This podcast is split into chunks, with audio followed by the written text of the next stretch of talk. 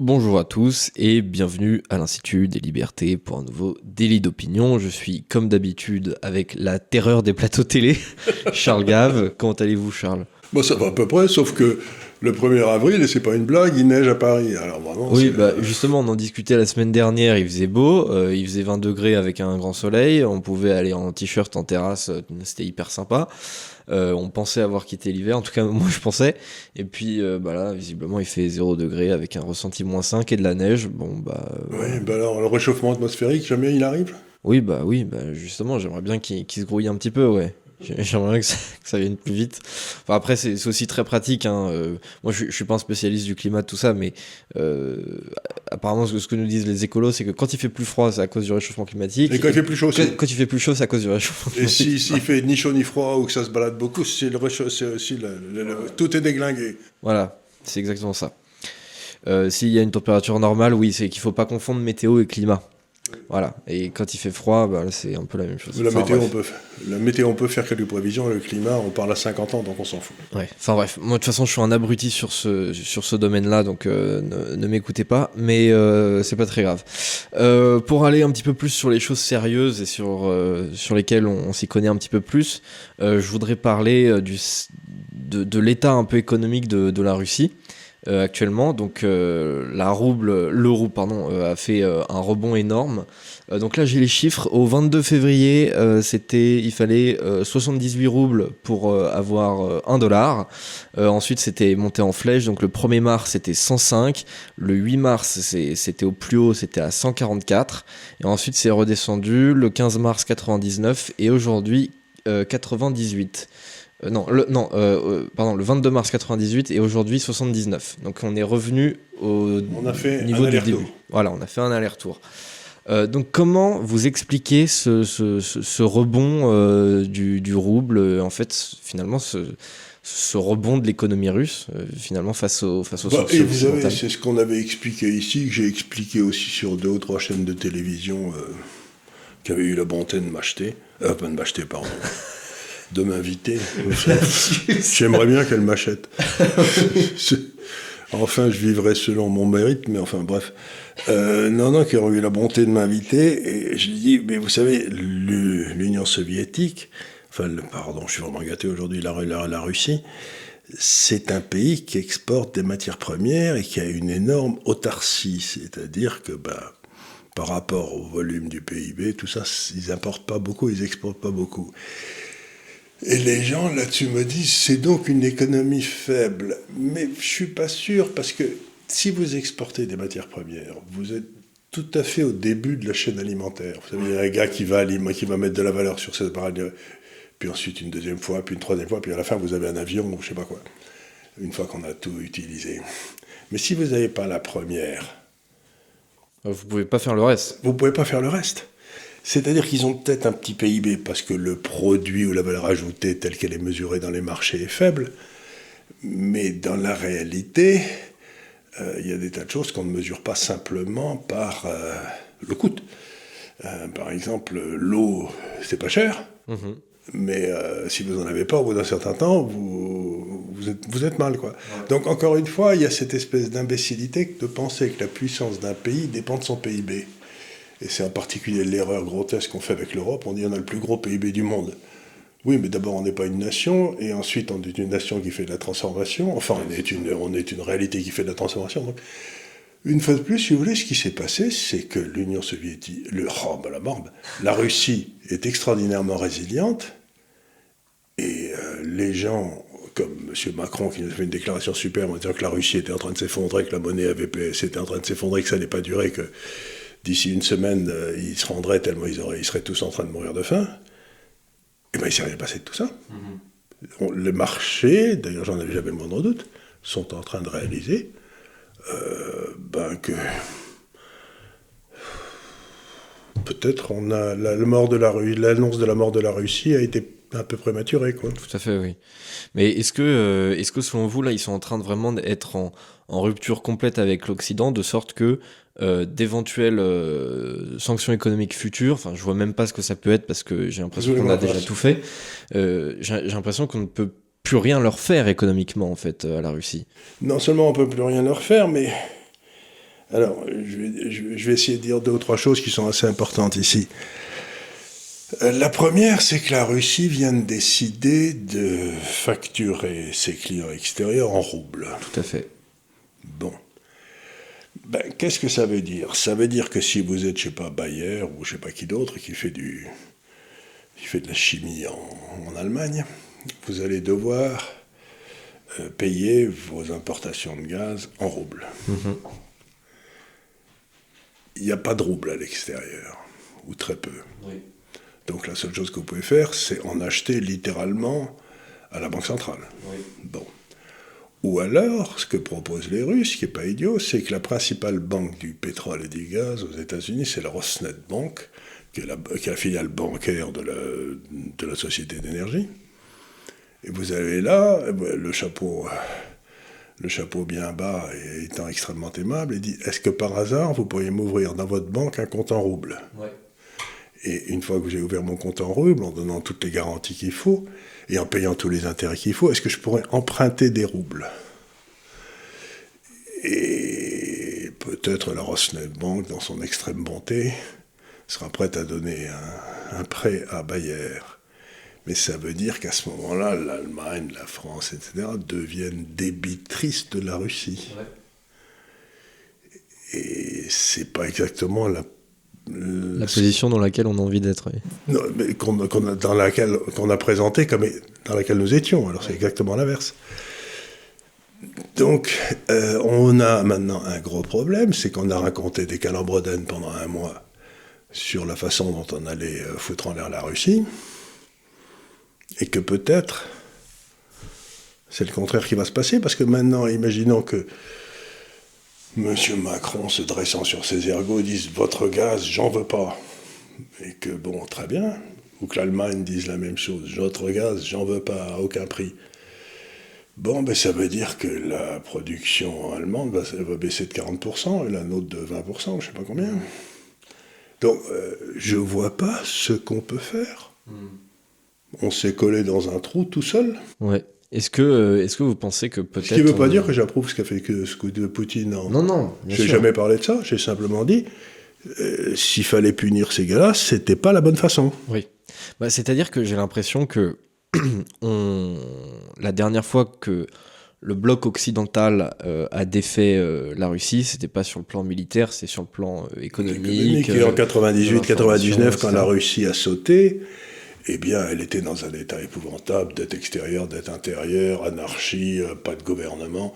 Là, ça fait 20 ans, 22 ans qu'ils essayent de bâtir quelque chose. Bon, bah, la bête aujourd'hui est beaucoup plus résiliente qu'elle ne l'était il y a 22 ans. Donc ça n'a strictement rien à voir. Tout à fait. Bah, c'est un, un, un, fait assez fréquent qu'on voit dans l'histoire, c'est qu'après avoir vaincu une nation, quand on doit euh, la réaffronter, euh, on essaye de la vaincre de la même manière que la dernière fois. Euh, ça a été le cas avec euh, l'Angleterre, avec la France, quand, Napoléon est arrivé. L'Angleterre voulait que la France se casse la gueule en Allemagne, comme c'était le cas lors de la guerre de 7 ans, 50 ans avant. Bon, ça n'a pas été le cas. nous, pareil, on s'attendait à une guerre de tranchées avec l'Allemagne en 39, c'est pour ça qu'on fait la ligne Maginot pendant l'entre-deux-guerres. Euh, badaboum, il passe par les Ardennes. On a cru qu'on allait faire sauter leur monnaie en 5 minutes. Voilà, exactement. Eh ben, Donc on là, on fait sauter du tout. Voilà, on a voulu rejouer euh, la guerre froide, euh, sauf que bah, les Russes, ils ont une ils ont un peu de mémoire et donc ils ont. Ils étaient prêts. Ils étaient prêts à ça. Surtout, on voit sur énormément de graphiques qui, qui détaillent plein de trucs. Surtout depuis 2014, l'indépendance de, de, la Russie vis-à-vis de l'Occident ne, fait qu'aller. Oui, ils ont pris leurs précautions puisqu'on a, on a respecté euh, très peu des promesses qu'on leur avait faites. Et alors, je voudrais aussi dire quelque chose, c'est qu'il va falloir que j'écrive dessus, mais il faut d'abord que je rassemble mes idées, parce que c'est un peu difficile. Vous savez, on est en train de rentrer dans une, période où les règles de l'ancienne période sont toutes en train de s'effondrer. J'en ai souvent parlé ici. Et donc, euh, de temps en temps, on se dit, oui, c'est en train de s'effondrer, mais qu'est-ce qui se passe vraiment? Alors, je voudrais, je voudrais vous dire quelque chose, c'est que, bon, la Russie demande à ce que son gaz soit payé en, roubles, très bien. Mais en même temps, elle fixe le prix de l'énergie, le, prix, du, prix du, rouble, en or. Oui. À 5000 euh, roubles le gramme.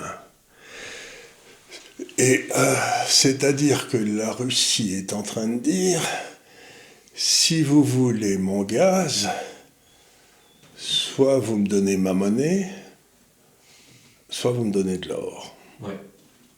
C'est-à-dire que la Russie est en train de dire, vos histoires de petits papiers de couleur que vous me donnez pour me payer mon énergie qui est finie, alors vous pouvez produire un nombre infini de petits papiers couleur rose, bleu ou vert, je ne veux plus. Mhm. C'est un bouleversement profond du rapport des forces dans cette ligne de production où vous avez les pays les plus transformateurs ici qui étaient les plus riches et les pays les plus producteurs de matières premières qui étaient les plus pauvres ici. Parce que les pays les plus riches n'arrêtaient pas de donner des petits bouts de papier aux pays les plus pauvres. On était dans un monde curieux où depuis 20 ans, les pays sous-développés transféraient leur épargne aux pays développés pour que ceux-ci puissent surconsommer. Et eux, ils vivaient mal. Bah, c'est peut-être un renversement. C'est en train de s'inverser. C'est en train de s'inverser. Et ce que fait Poutine, c'est de dire simplement, écoutez, si ça ne fait, fait rien, euh, euh, d'abord, notre épargne, elle va rester chez nous. Et ensuite, on aimerait bien, on aimerait bien vous piquer une partie de notre épargne avec des prix qui soient beaucoup plus élevés. Donc, mmh. je ne sais pas, mais hein, ça sent pas très bon pour les périodes, pour les pays du fin de la ligne, quoi. Ouais.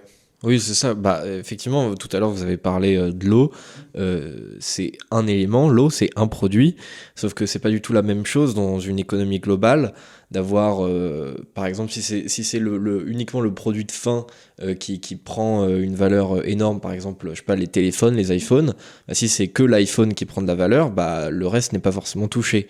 Alors que si, par exemple, l'eau doublait de, de, prix, ça affecterait absolument tout le reste. Tout le reste, absolument, parce que c'est, euh, ben, on en a besoin partout. Et comme je l'ai souvent dit ici, comme euh, l'économie c'est de l'énergie transformée, si vous faites monter le prix relatif de l'énergie, ben, ça veut dire qu'il y, en a, il y en a plus pour les producteurs d'énergie, il y en a moins pour, les, pour ceux qui, euh, autrefois, faisaient une bonne transformation profitable, mais elle ne l'est plus. Mmh. Donc on est en train d'assister à ces basculements qui se passent de temps en temps des produits, comme c'est passé dans les années 70, des produits, des gens qui faisaient de la transformation aux gens qui faisaient des matières premières. Donc le, balancier est peut-être en train de revenir vers la matière première. Ouais. Donc en tout cas, c'est quelque chose de très intéressant qui est en train de se passer. Je, je vraiment, je sous-estimais pas la, la, la, Russie depuis le début de, de cette affaire, mais vraiment, j'ai été surpris par la rapidité euh, avec laquelle euh, Vladimir Poutine a, réussi à retrouver une sorte de, résilience. Euh, C'est-à-dire, je ne sais pas s'il a réussi. apparemment, il a l'air d'avoir des difficultés militaires, mais j'en sais rien parce que je ne suis pas un spécialiste. Mais en tout cas, du point de vue économique, il a, il a fait un contre-blitzkrieg qui fait mal, parce que c'est aujourd'hui, maintenant, les, Allemands et les Européens sont en train de se réunir pour savoir s'ils vont payer le pétrole en, en rouble ou pas. Or, si je sais une chose, le suivant depuis des années, c'est que Poutine ne bluffe jamais. Ouais contrairement aux Européens, Poutine, il dit ce qu'il va faire, et si, euh, si les gens, bah, vous voulez pas de, voulez pas me payer en rouble? Mhm. Eh ben, vous n'aurez pas de gaz. Bah, d'ailleurs, justement, euh, je, crois qu'il a, il a fait, il avait fixé son ultimatum jusqu'à aujourd'hui. Donc, euh, c'est aujourd'hui que les pays européens doivent prendre une décision, parce que sinon, il est possible qu'ils coupent le gaz, tout simplement. Et à ce moment-là, qu'est-ce qui se passe? Bah, soit on décide. Soit, sur ce qui neige, oui. Euh, oui, en plus, euh, pareil, j'avais fait un parallélisme avec la météo la dernière fois. Je me suis dit, peut-être on va avoir un peu moins besoin d'énergie parce qu'il va faire moins froid, mais là, c'est même pas sûr pour le mois à venir. Euh, donc, bah, la question, c'est est-ce qu'on essaye de se réapprovisionner en, en gaz? Mais, Il n'y en a pas eh ben, Je vais vous donner un truc qui est idiot. C'est que le seul gaz qu'on pourrait avoir disponible, c'est du LNG, c'est liquefied natural gas. C'est du gaz bon, qui arrive des États-Unis. Euh, le gaz de, schiste Non, le gaz de schiste qu'on liquéfie, qu'on met dans des bateaux et ensuite on va livrer. Il euh, n'y a pas un seul port qui peut accueillir du gaz liquéfié en Allemagne. Ah oui? Rien. Donc maintenant, il faut à peu près 4 ans pour bâtir un, port efficace, puis il n'y a pas les bateaux, il n'y a pas les ports. Euh, tout arrivait par pipeline, qui était beaucoup moins cher. Bah oui. Et donc s'il n'y a pas les ports, qu'est-ce qu'on va en foutre des, gros, des, grosses, des, des grosses cuves pleines de gaz liquéfié? Aucune idée. D'accord. On peut rien en faire. Donc, il y, a, il y a toute une série d'impréparations hmm. euh, qui sont tout à fait stupéfiantes de notre côté. Quand on est arrivé, c'est, euh, il ne manque pas un bouton de guêtre. Et on, prend, on, risque de prendre une branlée phénoménale. Quoi. Ouais. Bah, là, c'est, c'est ce qu'on est en train de prendre. Là, j'ai l'impression. Enfin, c'est même pas que j'ai l'impression. C'est que nos sanctions économiques ont l'air beaucoup plus efficaces contre nous que pour nous et contre Honnêtement, sans vouloir me vanter, Je l'avais dit tout de suite. Ça. ah oui, ça, ça, on peut pas vous l'enlever. je l'avais dit, on ne se tire pas une balle dans le pied, on se tire une balle dans la tête. Là. Ouais.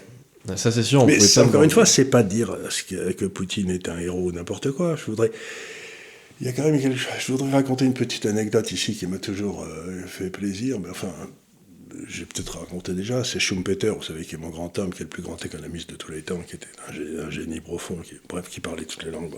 Un type remarquable il est dans un café en 1920, je crois, avec euh, Max Weber. Alors Max Weber, c'est celui qui a inventé euh, la notion de puissance, de violence légitime. Euh, enfin bref, il a fait, c'est un énorme sociologue. Et Schumpeter explique dans le café pourquoi, pour des raisons économiques, il va y avoir une famine en Ukraine, qui était juste à côté, épouvantable et que ça va faire des millions de morts. Et, Max Weber se met à crier comme un fou, en disant Mais enfin, c'est scandaleux, comment on peut tenir des choses comme ça, c'est monstrueux. Bon. Et, il crie tellement fort qu'à un moment, Schumpeter prend son manteau et sort, il est accompagné par un de ses copains, et c'est le copain qui raconte l'histoire. Et le copain lui dit Alors, euh, qu'est-ce, que, vous pensez de, ce qui vient de se passer? Et Schumpeter le regarde J'ai jamais vu un homme si bien élevé crier aussi fort dans un café. Ce que je veux dire, c'est quand vous faites de l'analyse, si vous laissez vos émotions s'emparer de vous, eh ben, vous êtes foutu. Vous vous, décidez en faveur d'affect et non pas en faveur de, de, fait ou de réalité. Et donc là, ce que j'essayais de faire quand quand j'ai vu arriver ces, ces, sanctions européennes, je me suis dit, c'est complètement idiot.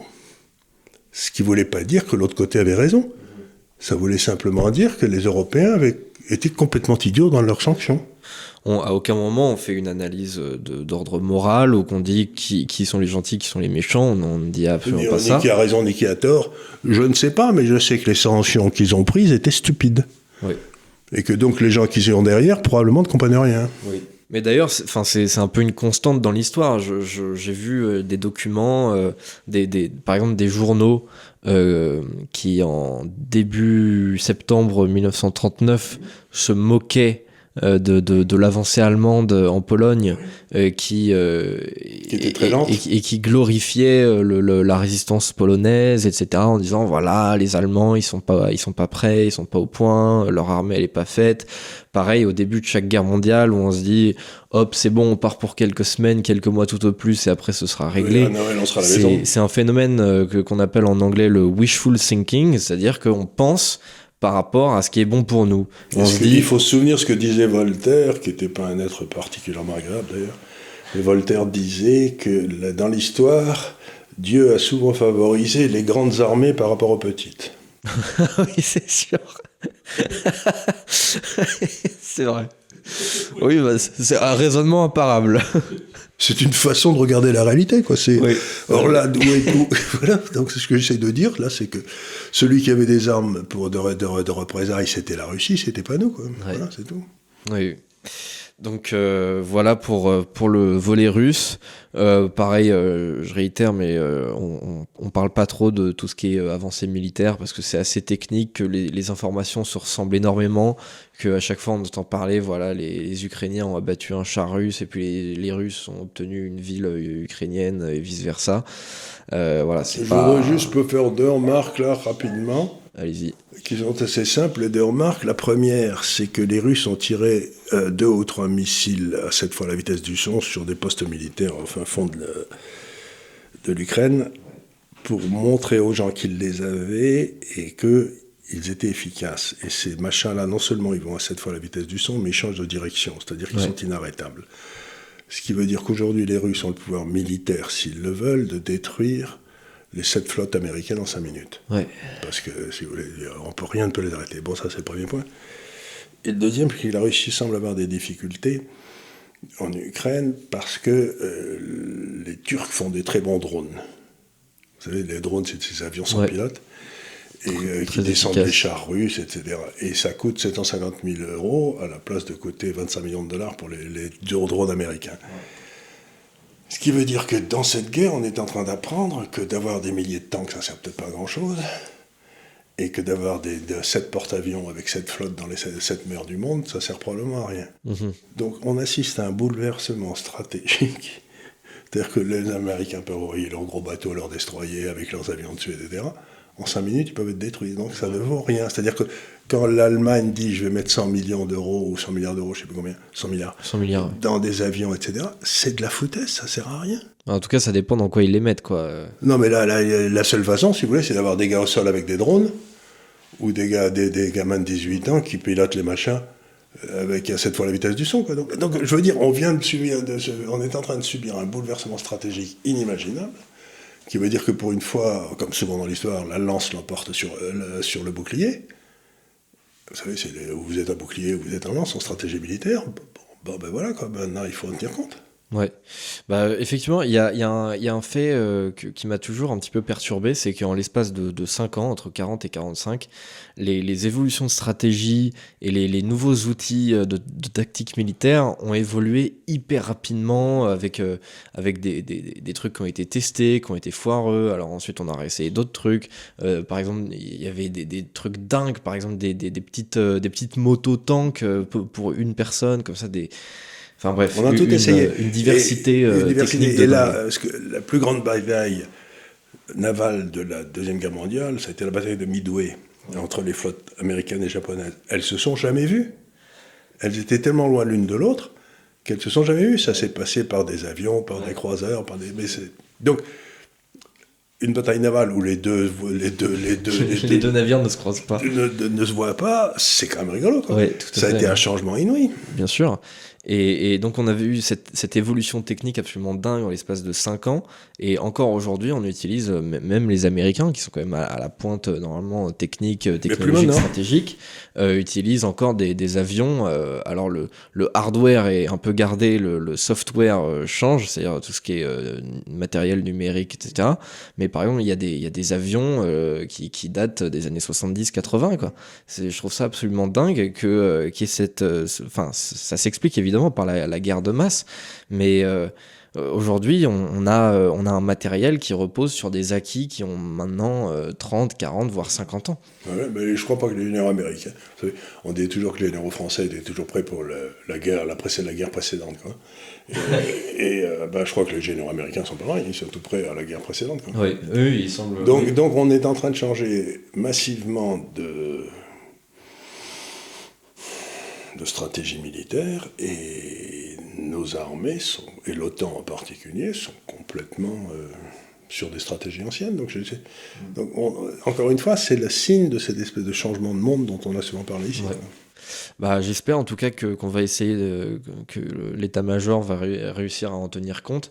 D'ailleurs, on a viré euh, un, mec euh, qui était en charge des renseignements français parce qu'il avait absolument pas vu venir l'offensive russe. Donc pareil, ça veut dire que euh, ça c'est ce qu'on nous dit. Maintenant, j'aimerais savoir si c'est vrai. Je, je sais pas. Parce que ben, peut-être il a, il, a, il a été viré parce qu'il était peut-être pas d'accord avec la stratégie française vis-à-vis -vis de l'Ukraine. Peut-être, oui. Je, je dans, ce, dans, ce, cas-là, on me dira. Je veux dire, c'est. Euh, il est tenu au devoir de réserve, mais euh, quand, quand, Macron vire quelqu'un parce qu'il a été incompétent, comme il avait fait avec Pierre de Villiers, c'est que souvent c'était Macron qui avait fait la boulette et qui virait le mec euh, parce qu'il lui fallait un bouc émissaire. Quoi. Donc, ouais, Ouais, je sais pas. Je sais Moi, pas. je sais pas non plus. C'est pour ça que il faut pas reprendre la thèse de Macron parce que je crois que c'est toujours dangereux. À voir. Et alors justement, en parlant de Macron, donc euh, on est en, on est en pleine présidentielle quand même. Euh, Tiens donc. Certains, certains l'auront peut-être pas remarqué. Euh, je note un sondage Ifop Paris Match de la semaine dernière. 56% des Français interrogés parlent de l'élection présidentielle dans de leur vie de tous les jours au quotidien, contre 80% au même moment, donc en 2017, à deux semaines euh, du premier tour. Euh, donc est-ce que la présidentielle est devenue en fait un non-événement aujourd'hui? Mais d'abord, le président est devenu un non-président puisqu'il n'a plus aucune souveraineté. Donc les Français se disent à quoi je cherche, je, à quoi ça que je cherche, j'arrive voter pour un gars qui va m'expliquer qu'on doit le triomphe intellectuel de Macron, ça a été quand même de dire qu'il fallait nommer, donner tous les pouvoirs de négociation sur le gaz à la Commission européenne, comme il l'avait fait pour les vaccins. Mais il l'a dit, vous voyez, ça marchait pour les vaccins, donc ça va marcher pour le gaz. Donc, le, type, euh, il sert à rien, quoi. On n'a qu'à dire simplement que maintenant la France sera gouvernée par la Commission européenne sans que personne n'ait rien à dire et comme ça, ça sera plus simple. Quoi. On n'a pas besoin d'avoir un, Donc, logiquement, ça veut dire qu'au premier tour, il devrait y avoir une abstention inouïe. Euh, alors oui, c'est ce qui semble se profiler. Euh, tous les sondages euh, qui, essayent de mesurer un petit peu l'abstention voient qu'on est encore au-dessus qu'en 2017, alors que déjà 2017 c'était un, nouveau record d'abstention à une présidentielle. Donc là on risque de défoncer le, le, record.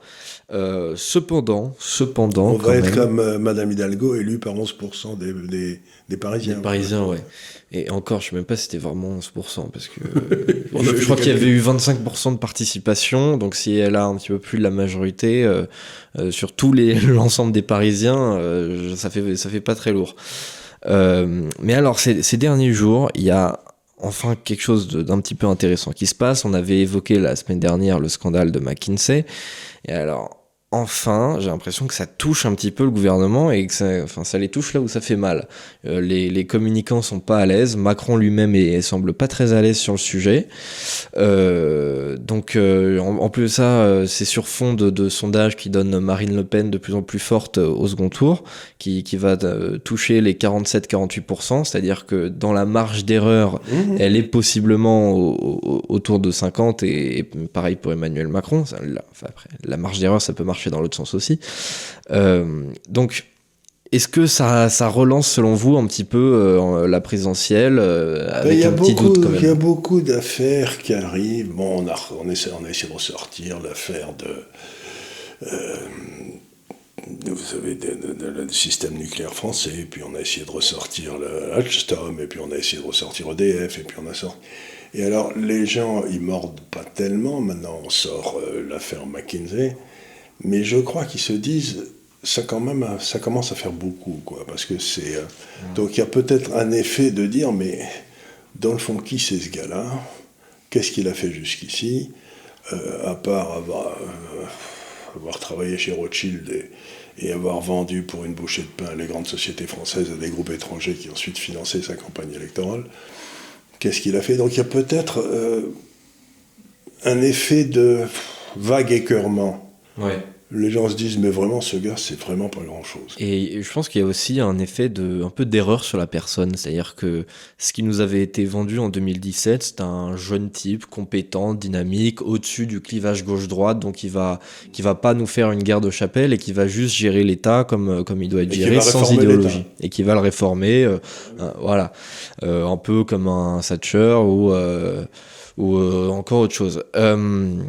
Et euh, en fait, ce qu'on voit, c'est quelqu'un qui a besoin d'appeler de, ses petits copains de cabinet de conseil qui sont en connivence totale avec l'État, euh, payer des milliards alors que eux-mêmes ne payent pas Je mettrais ça différemment. Hein. Je connais McKinsey un peu. Mhm. C'est l'État qui est en connivence covale avec McKinsey. Parce que McKinsey, c'est un système imposé par les Américains de reporting pour les sociétés. En fait, qui est exactement le même dans le monde entier, de façon à ce que les autorités américaines sachent en temps réel ce qui se passe dans toutes les économies du monde entier. Comme si vous avez le même système pour remplir les papiers, les Excel et tous ces machins-là. Ben, donc, c'est pas McKinsey qui est en accord avec l'État, c'est l'État qui s'est mis sous Macron en accord avec un groupe américain dont on sait tous qu'il a trouvé son origine dans l'État américain lui-même.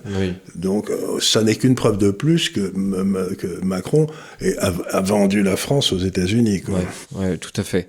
Euh, et, donc, ce qu'on voit, c'est qu'en fait, ce mec qui était censé incarner la, la compétence d'État, euh, bah, c'est quelqu'un qui est complètement perdu et donc on a besoin euh, de, de, de, payer des milliards parce que je sais pas si vous avez déjà vu euh, des, des, des, comptes rendus de, de McKinsey pour, pour l'État français. J'ai vu quelques, quelques trucs. Ils, ils proposent par exemple des, des, des protocoles pour, pour faire des réunions. Par exemple, ils disent voilà, jeu, jeu des gommettes. Alors, on a une réunion, on parle d'un de, de, certain sujet, et euh, alors on va choisir des gommettes euh, pour, euh, pour exprimer ce, ce qu'on ressent par rapport, par rapport au, au, sujet évoqué dans la réunion. C'est-à-dire que j'ai l'impression que on est dans un, dans un conseil de discussion pour enfants de, de 6 ans et demi, quoi. Sauf que ces gens-là conseillent l'État. Ce qui est peut-être élevé pour beaucoup de politiciens français, non? Oui, Ça me paraît peut-être un peu dur pour, je sais pas, peut-être. Imaginez qu'on ait des politiciens qui soient incapables de voir les couleurs, vous savez, qui sont daltoniens. Les pauvres, ils n'ont plus rien à dire, quoi. Alors sans doute, il faudrait revenir à certaines bases, mais je sais pas s'il faut revenir aussi bas quand même.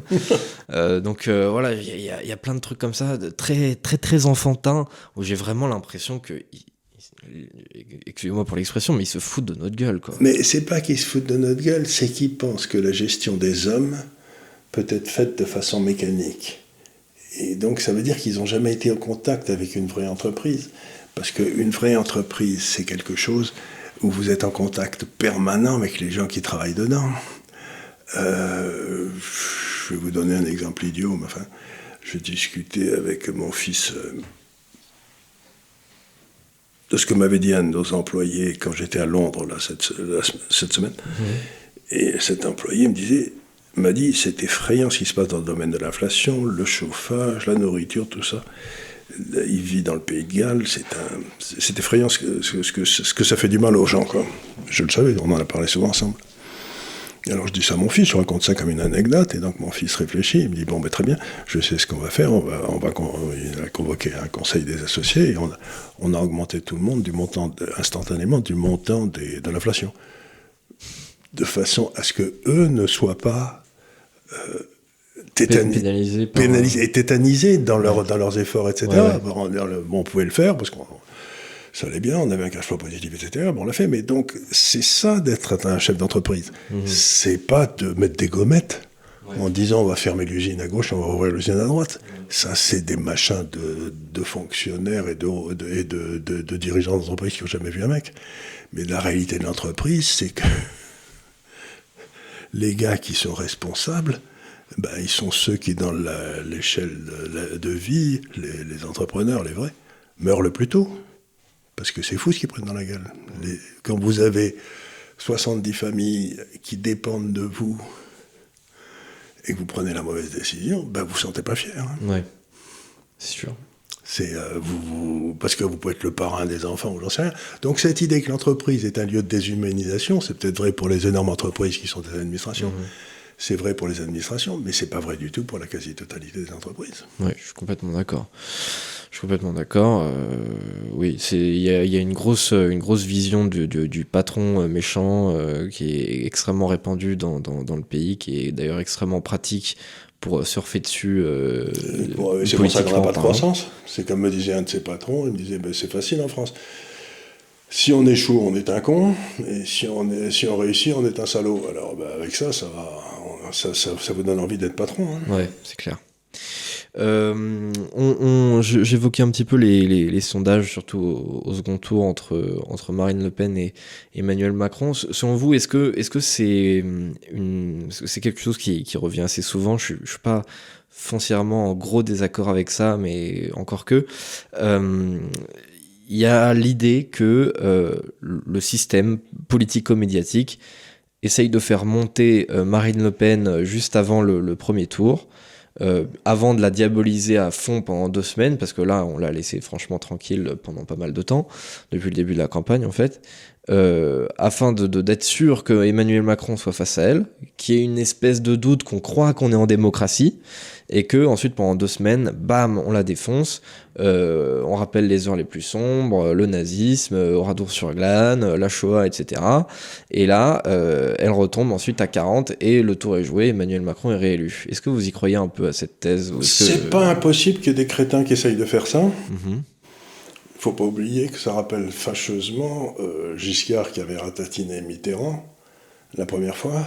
Mhm. Et puis tout le monde s'est dit, ben on va faire la même chose, quoi. Et puis c'est Mitterrand qui a été élu. Oui, tout à fait. Donc, euh, ces gens, dans le fond, pensent que les électeurs sont des crétins, qu'on peut leur faire euh, deux fois ou trois fois de suite le même, tout, le, le même coup tordu. Mais ce qu'ils ne voient pas, c'est que, j'en en a parlé d'ailleurs, je crois ici, c'est que dans les dernières élections présidentielles, dans le fond, au deuxième tour, il y avait souvent moins de voix qu'au premier. Et moi, si je comprends ce qui se passe dans le pays, mais j'en sais rien, j'ai l'impression qu'au deuxième tour, cette fois-ci, il y aura beaucoup plus de voix. Parce que les gens au premier tour se disent, moi, je m'en fous, je sais pas qui sera contre eux. Mais au deuxième tour, le seul but, c'est de faire battre Macron. Mhm. Donc, moi, je connais plein de gens qui n'ont aucune idée de pour qui ils vont aller voter, mais qui iront voter contre Macron. Mhm pour le virer. Alors c'est possible qu'il y, ait un transfert de vase à ce niveau-là. C'est-à-dire que... leur histoire, les gens n'iront pas voter, donc Macron sera réélu. C'est peut-être une erreur stratégique aussi imbécile que celle qu'il a faite avec la Russie. Peut-être, oui. Ça a l'air d'être un spécialiste du, du, du, coup de, couteau dans le dos, celui-là. C'est effectivement c'est un phénomène qui peut exister et qui est difficile à voir avec de, de simples sondages. Euh, à mon avis, oui, c'est possible qu'il y ait un gros transfert de vase parce qu'à mon avis, le, les gens vont pas dire je vote pas Le Pen, ils vont pas dire je vote Le Pen, ouais. ils vont dire je ne veux plus que Macron soit là. Donc qui que ce soit, je m'en fous. Mais alors, à mon avis, beaucoup d'électeurs du premier tour ne vont pas aller au deuxième, et peut-être que beaucoup d'abstentionnistes du premier, premier tour, tour iront au deuxième. deuxième. C'est possible. Mais alors. Ce qui est certain, c'est qu'il fera le maximum de ses voix au premier tour. Ouais. Mais en tout cas, il a pas de réserve. Ce qui est, ce qui est très, ce qui est très différent, c'est ça, c'est qu'il n'a pas vraiment de grosses réserves de voix. Là, il avait euh, Bayrou la dernière il fois. Il avait Bayrou, mais, mais c'est passé maintenant. Euh, en plus de ça, il est en train de redescendre un petit peu parce qu'il avait pris beaucoup avec l'histoire de, de l'Ukraine. Euh, là, il est en train de revenir un peu vers 25. Surtout la façon dont il a géré l'Ukraine, bravo. Surtout la façon en effet, ça, on a besoin d'un héros comme ça pour nous gérer. Oui. Euh, du coup, Marine Le Pen est en train de, de, de, de, prendre un petit peu. Elle a, elle a son assise de plus en plus d'images de, femmes d'État, donc euh, ça, ça rassure Je sais pas les gens. femmes d'État, mais en tout cas, les gens disent tout le monde lui a tapé dessus, elle a tenu bon, donc euh, elle est peut-être. Euh... Et puis, pff, Zemmour a peut-être réussi à dédiaboliser Le Pen. Bah, à mon avis, franchement, si, si Le Pen arrive à faire un, beau, un beau score, même si elle gagne pas, mais qu'elle qu arrive à faire un beau score au second tour, pour moi, elle devra énormément à Éric Zemmour parce que le, le, système médiatique, on le sait, a envie de trouver un méchant. Et cette année, le méchant, c'était Éric Zemmour. Euh, on a laissé relativement tranquille Marine Le Pen. Et ça a été un paravent médiatique pour elle absolument énorme et inespéré. Oui, oui. Donc, euh... donc, on va voir, donc, pour moi, la grande question, c'est est-ce que la participation électorale au deuxième tour sera plus intéressante, sera plus, plus importante qu'au premier? Si c'est le cas, à mon avis, le, euh, Macron est mal. Ouais, c'est une thèse intéressante. Ouais, on va, on va voir. Je sais pas trop quoi en penser, mais ouais, c'est une thèse intéressante. Mais euh, alors, pour revenir. Si au... Tous les sondages montrent qu'il y a 65% des Français qui veulent plus de Macron. Ouais. C'est inouï, c'est jamais ouais, arrivé. Oui, bien sûr. D'habitude, c'est 50. Hein. Ouais. C'est clair. Mais euh, pour revenir au, au sondage du, du, premier tour, est-ce que, euh, est-ce que selon vous, parce que vous avez souvent dit euh, pendant nos, nos, entretiens, pendant toute l'année, qu'il euh, fallait se méfier euh, des sondages comme de la peste, mais qu'à l'approche de, de, des élections, ouais, ouais. il, il, il, reflétait davantage une, réalité. Dans, dans ce cas-là, Macron devrait continuer à s'écrouler. Mais alors, du coup, est-ce que là, on, on s'approche un petit peu du, du premier tour Est-ce qu'il faut encore s'en méfier comme de la peste ou est-ce qu'il faut commencer à les Non, ce qui est étonnant, c'est que euh, ce qu'il y a eu d'étonnant dans cette campagne, c'est dans le fond la baie. Zemmour est arrivé et est passé assez rapidement à 17. Ouais. C'était en novembre-décembre. Ouais, c'était énorme. Et, et puis, c'était tout à fait réussi. Et puis là, il a, il a, dû, il a dû, il y a dû quelque chose qui n'a pas marché dans sa campagne, je ne peux pas le savoir, parce que je, mais pas dans, dans, dans la, la, campagne physique, etc., mais dans le discours qu'il a amené aux Français, parce qu'il est passé quand même de 17 apparemment à 10, j'en sais rien, on verra. Mais ce que je veux dire, c'est que euh, autant la première partie de la campagne, qui était un peu la libération de la parole, a été enthousiasmante pour moi, ouais. autant la deuxième a été un petit peu euh, elle est décevante. Donc c'est peut-être ce que les Français ressentent, j'en sais rien. Peut-être, oui. Mais euh, alors pour vous, il est vraiment à, à 10% ou, ou est-ce qu'il y a une forme de vote caché? Parce que c'est ce que beaucoup disent. Alors ce qui peut arriver, c'est que s'il y a une grosse abstention au premier tour, comme les troupes de Zemmour sont très motivées, que eux ils s'abstiennent pas du tout, et donc on est un, un phénomène où ils referont, euh, je sais pas, 18% ou 17% d'un électorat de, de, qui s'est beaucoup moins motivé. Ça c'est possible. Ouais. C'est possible. C'est bah, ce que disent, euh, c'est ce que disent pas mal de, de, de, de responsables d'instituts de sondage. Moi, je trouve qu'on est souvent un petit peu dur avec les instituts de sondage, mais euh, bah, parfois, ils font des hypothèses. Hein. Ils font des hypothèses, mais et parfois, en fait, on, on, on pense deux choses. On pense que euh, ils, ils, disent euh, ce qui est la réalité, et on pense que ils, ils, prédisent ce que va dire la réalité. Or, d'une part, ils mesurent l'opinion à un instant T. Par exemple, quand ils font des mesures d'opinion en septembre sur l'élection présidentielle, ils disent pas euh, ce sera le score. Ils disent voilà tel est l'état euh, à l'instant T de, de, de l'opinion. Et d'autre part, eux-mêmes, surtout aujourd'hui, lors de, de, cette échéance électorale, eux-mêmes admettent aujourd'hui qu'ils sont pas sûrs de leurs résultats. C'est-à-dire qu'ils nous donnent leurs résultats, mais euh, ils sont pas sûrs de mesurer vraiment la. la mais la surtout parce qu'ils ne peuvent pas mesurer la Euh, si 90% des Français votaient à chaque fois aux élections, là on n'aurait pas de problème, ils pourraient mesurer. Mais si c'est 90, 80, 70 ou 60, c'est pas du tout pareil. Tout à fait. C'est pas du tout pareil. Si on n'est qu'à 60, il est évident que comme les troupes de Zemmour sont extraordinairement modifiées, ils feront plus en pourcentage que si c'est à 90. Tout à fait. Il ne faut pas oublier effectivement que les, les, sondages se font dans la population française globale et pas forcément parmi les gens qui vont voter. Et donc, plus il y a de participation, plus les résultats ressemblent au sondage. Plus il y a d'abstention, plus il y a de, de, dissemblance et de, de, de différences de participation entre plusieurs électorats, surtout quand on a des électorats qui sont marqués euh, sociologiquement ou par un âge. Euh, par exemple, on sait que euh, l'électorat baby boomer vote énormément, on sait que l'électorat de banlieue vote très peu, on sait que l'électorat jeune vote très peu.